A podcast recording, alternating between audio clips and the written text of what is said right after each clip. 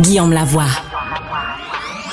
Il décortique les grands discours pour nous faire comprendre les politiques. Là-haut sur la colline.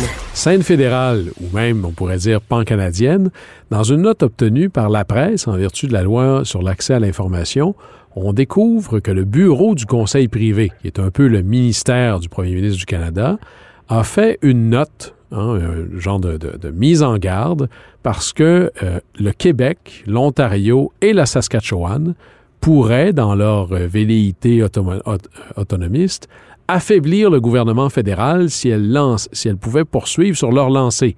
Alors, est-ce qu'on voit là une nouvelle réaction d'un fédéralisme qui voudra se protéger de, des provinces qui prendraient pleinement leur place? Mais pour en parler, Rémi Villemur, auteur et étudiant à la maîtrise en histoire à l'UQAM. Bonjour Rémi.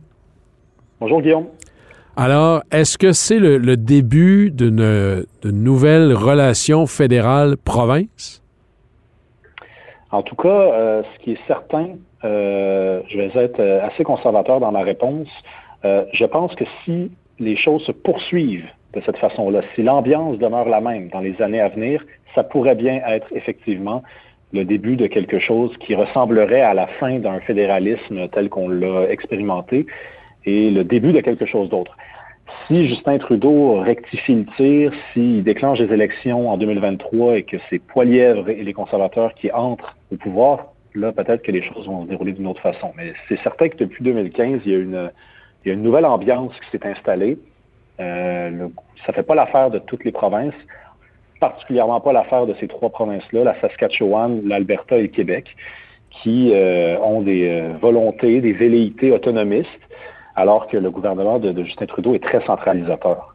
Parce que ce n'est pas qu'une question. Au Québec, on vit ça de manière avec la, fameuse question nationale, fédéralisme qui voulait dire rester avec le Canada, souverainisme qui veut dire quitter le Canada, mais on peut avoir une posture, c'est-à-dire d'appartenance au Canada, et de dire je m'excuse, mais lorsque je lis la Constitution, il y a des responsabilités qui appartiennent aux provinces, et le fédéral n'a rien à voir là-dedans. Un peu comme chacun son métier, et la fédération sera bien gardée. Historiquement, le Québec, pour toutes sortes de raisons, était très chatouilleux sur ces thèmes-là. L'Alberta un peu plus, mais là, on sent que c'est plus ancré là, et que ça percole. La Saskatchewan également.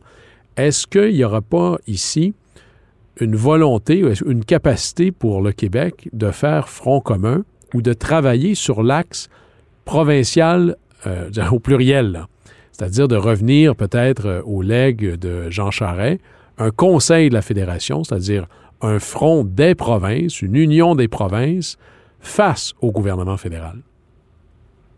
Ben, c'est probablement euh, la voie que va entreprendre François Legault. Parce que François Legault, il est très frileux sur la question nationale. Quand il se fait, on sait que c'est un indépendantiste, qu'il a été indépendantiste. Il y a même une rumeur qui suggérerait qu'il le soit encore.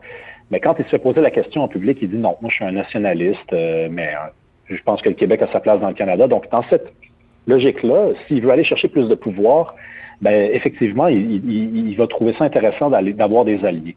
Mais il ne faut pas oublier non plus que, Guillaume, que ce qu'on appelle l'autonomisme, par exemple, de l'Alberta ou l'autonomisme de la Saskatchewan, ça ressemble beaucoup à ce que c'était que l'autonomisme du Québec euh, à l'ère de Maurice Duplessis, par exemple. Maurice Duplessis, c'était pas un indépendantiste, c'est quelqu'un qui voulait faire respecter euh, la Constitution. Hein. Il disait toujours, euh, moi je lis le papier, j'ai compris c'est quoi, euh, on va aller chercher les pouvoirs qui nous reviennent, c'est mon travail, je travaille pour les Québécois. Ben, quand on lit un peu la presse canadienne anglaise, qu'on lit bon, ce qui se passe en Saskatchewan, ce qui se passe en Alberta, c'est un peu ça qui ressort.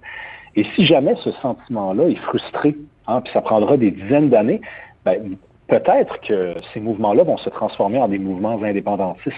C'est pas garanti que ça, ça puisse pas arriver. C'est sûr qu'il n'y a pas l'enjeu de la langue, par exemple, l'enjeu de la culture qui, fait en sorte qu'on a un mouvement indépendantiste au Québec. Ces, enjeux-là ne sont pas aussi présents. En fait, ils ne sont pas présents dans les prairies. Mais de se faire frustrer constamment par, le fédéralisme, de voir ces demandes être refusées constamment, moi, je ne serais pas surpris que ça fasse basculer le mouvement autonomiste vers un mouvement plus radical, entre guillemets, soit un mouvement indépendantiste. Oui, parce que ce que l'on voit, euh, par exemple, euh, il, fut un temps où le Parti libéral du Québec était très nationaliste. On aurait qu'à penser, par exemple, à Georges-Émile Lapalme, à la Révolution tranquille, à prendre l'espace que donne la Constitution pour les provinces et de dire au fédéral, euh, mêle-toi pas de mes affaires. Pour le reste, euh, la manière dont c'est fait au Québec semble être inscrite dans un certain, je dirais, professionnalisme de la chose. La loi en Alberta sur la souveraineté de l'Alberta, qui ne veut pas dire la souveraineté, mais qui un peu veut dire le, le, respect des compétences, c'est un peu cow-boy. J'ai jamais vu au Québec, moi, un gouvernement provincial dire euh, on n'appliquera pas la loi fédérale. Ça, c'est, on est ailleurs. Là. C'est presque du populisme mal dégrossi. Est-ce qu'il est possible d'avoir une approche euh, différente du fédéralisme qui n'est soit qui est, pas un populisme mal dégrossi, ni même un espèce de fédéralisme centralisateur à la NPD. Ben, euh, oui, euh, effectivement, c'est probablement possible. D'ailleurs, dans l'histoire, il y a eu des premiers ministres qui se sont revendiqués de ce genre de fédéralisme-là. Ce qui se passe en Alberta en ce moment, moi, étrangement, ça me rappelle un peu la notion d'ultimatum. Hein. On, a, on, a, on a Daniel Smith qui a pris le pouvoir, qui, qui, qui, a fait adopter récemment la loi Stonk tu l'as dit, la loi soit. La Daniel Smith, qui est là, pour l'instant, à tout le moins, on verra si elle gagne son élection. Plusieurs pensent que non, mais qui est la première ministre de l'Alberta. Oui, exactement. Première ministre de l'Alberta, euh, mais qui a gagné une élection. En fait, elle a remplacé le premier ministre en remplaçant le chef du parti. Donc, elle n'a pas encore gagné une élection comme, comme première ministre, un peu comme Bernard Landry au début des années 2000. Il n'a pas eu, il a pas fait, il a pas passé devant le peuple encore. Euh, donc, Danielle Smith, euh, qui est une femme, soit dit en passant, elle c'est une certaine forme d'ultimatum qu'elle propose euh, au Canada, au fédéralisme. Moi, ça me rappelle un peu Daniel Johnson. C'est l'égalité ou l'indépendance. C'est euh, là où on a des demandes, il faut réagir, sinon on va faire l'indépendance. Évidemment, les Albertains n'ont pas encore parlé d'indépendance de façon euh, aussi publique que pouvaient bien le faire les Québécois dans ces années-là, mais on sait qu'il y a un mouvement souverainiste en Alberta. un drôle de mouvement souverainiste d'ailleurs, hein, parce qu'il y, a certaines personnes qui voudraient que l'Alberta soit un pays en soi et d'autres voudraient que l'Alberta devienne un pays avec la Colombie-Britannique et euh, la Saskatchewan. Euh, donc, euh, forme un espèce de bloc de l'Ouest. Il faut comprendre que l'Alberta, c'est un pays qui fonde, disons, sa, philosophie autonomiste sur la question de la péréquation. C'est une province qui, qui est une contributrice nette hein, qui ne reçoit pas d'argent de la péréquation, qui fait juste en donner. Et en plus, elle a peu de rapports économiques avec les provinces. Elle a beaucoup de rapports économiques avec son voisin au sud, qui est les États-Unis. Donc, il y a des gens qui se demandent en Alberta, pourquoi on reste dans ce pays-là exactement? en plus, on, passe pour les malpropres, les sales, les pollueurs. Et euh, c'est vraiment une mentalité très, très, très albertaine. L'idée de, on est, euh, c'est nous qui, finançons les rêves euh, du Québec, les rêves d'une société plus juste, d'un État-providence, alors que nous, ici, on, on, aurait de quoi subvenir à nos propres besoins. Il y a, des cette frustration. Il y a des griefs profonds, Rémi, tu as raison de le dire dans l'histoire de l'Ouest canadien, il y a relativement peu d'amour dirigé vers Ottawa. Là. Ça, c'est un grand classique. Mais on passe soit d'une indifférence gentille à une colère profonde. Là, on est dans une époque de colère profonde. Euh, est-ce que ça pourrait se propager, par exemple, au Manitoba? Euh, Michel Vastel, l'ancien chroniqueur euh, politique, disait la seule province qui pourrait pas faire la souveraineté, c'est l'Ontario parce qu'on peut pas se séparer de soi-même. Mais est-ce que tu vois véritablement une volonté avec des demandes claires? Quelles seraient ces demandes-là si les provinces disaient nous voulons clarifier les rapports entre le gouvernement fédéral et celui des provinces?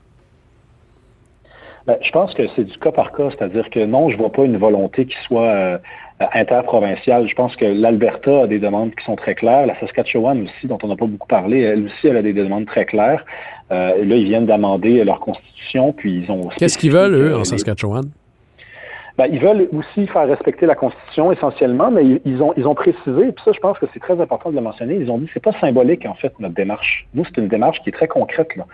Et c'est pour ça que je dis que c'est peut-être le premier pas vers quelque chose qui, qui va peut-être ressembler dans peut-être 30, 40, 50 ans à quelque chose comme l'indépendantisme. Parce que là, pour le moment, ils disent on a, on a un gouvernement fédéral qui empiète sur nos compétences, qui vient piger dans nos compétences constamment. Et nous, là, on vient d'amender la Constitution. Ils se sont inspirés de ce que le Québec a fait. Euh, avec euh, sa, ben, en fait, avec la loi 96. Et là, ils veulent donc plus de pouvoir. Mais je ne vois pas d'autres provinces en ce moment euh, ressortir du lot de cette façon-là. Donc, je m'inquiète pas pour un mouvement interprovincial, mais il va falloir que le gouvernement fédéral euh, renonce, euh, disons, à certains de certains de ses projets, à certaines son attitude aussi d'être interventionniste, parce que sinon, euh, honnêtement, le Canada va se déchirer. Est-ce que c'est quelque chose, selon toi, de, circonstanciel? Gouvernement de M. Trudeau, le gouvernement libéral qui a une certaine vision plus centralisatrice, à coquiner maintenant politiquement avec le NPD qui, lui, se demande pourquoi des provinces existent. Si demain matin, il était remplacé par un gouvernement conservateur, est-ce que tout le monde va rentrer dans le rang heureux en sifflant ou il y a des... C'est beaucoup plus profond que ça, là? Il nous reste à peu près moins d'une minute. Bien, je suis assez divisé sur cette question-là parce que je pense que oui, c'est en partie circonstanciel. Euh, si jamais euh, les conservateurs prennent le pouvoir dans moins de 12 mois, peut-être qu'on n'entendra plus parler de ces mouvements-là. Sauf qu'en même temps, le Canada, c'est un projet économique. Hein c'est ça ce pays-là. C'est pas un projet, c'est pas, il n'y a pas une expérience commune, il n'y a pas de culture commune, il n'y a pas de langue commune.